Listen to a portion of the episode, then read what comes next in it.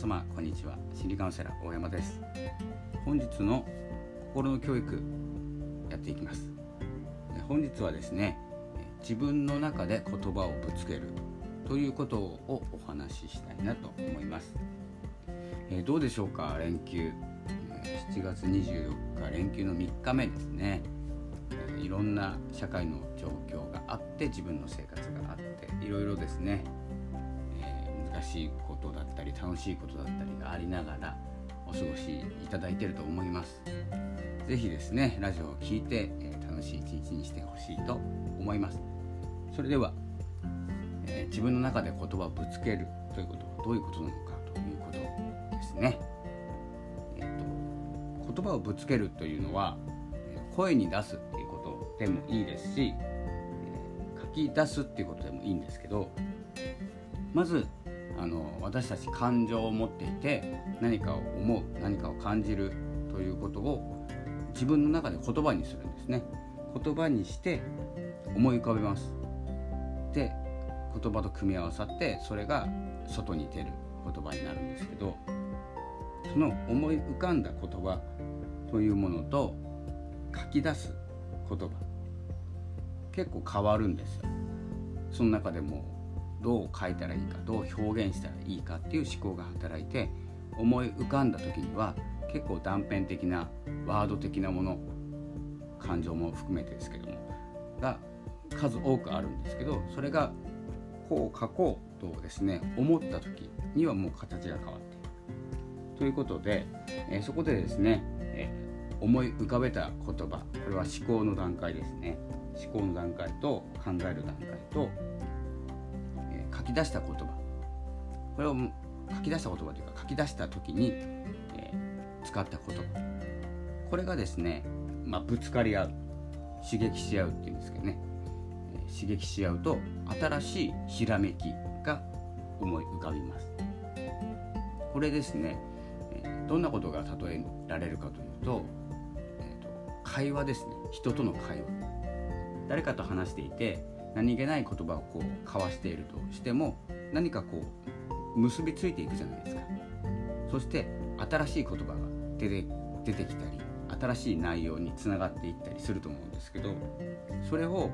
相手がいなくても自分の中で行ってしまおうということなんです。一人で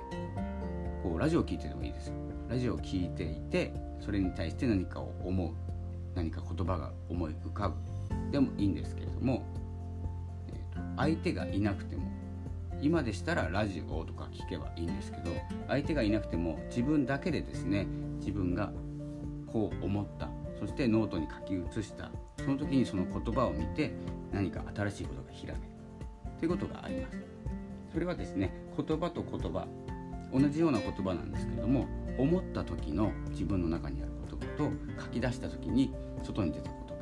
というものが、考えが加わって形を変えていますなので全く別物と考えていただいていいんですけれどもそれを見た時に自分で自分の文字を見て何か新しいものを生み出せる。浮かび上がる。ということなんです。なのでえっ、ー、とですね、まあ、自分の話したいこと伝えたいことっていうのはどんどん紙に書き出したり何かに何て言うんですかね打ち込んだり声でお届けしたりしてよく聞いてみてほしいんですね。それについてどう思うか。自分が話している内容についてうんうんって聞いてるだけじゃなくてどう思うか。もっと言いたいことはないのか。伝えたいことはお話できている。だから思ったことと外に出た言葉が結構つながっているといいんですけど思ったこと思い浮かんだことと外に出る時のことは結構ずれてしまうっていうところがあるのでそのずれが自分で気づけるようになると、えどんなところが外に出す時に隠したくなるのかとか、えーと、反らしたくなるのかっていうのが、えー、癖が分かってきます。そういうことをしながら自分の中のストレートな言葉をですね、うまい表現とかを使いながら、相手に伝える。ということで、伝わる言葉に変わっていく。ということになります。ということでちょっと短いんですけれども今日はですね自分の中で言葉をぶつける。自分と自分の言葉をぶつけて新しいものを生み出すというお話でした。それではですね引き続き連休、まあ、人が多く出歩いておりますので十分お気をつけになって出かけてください。ということで今日はこの辺で失礼します。どうもありがとうございました。さようなら。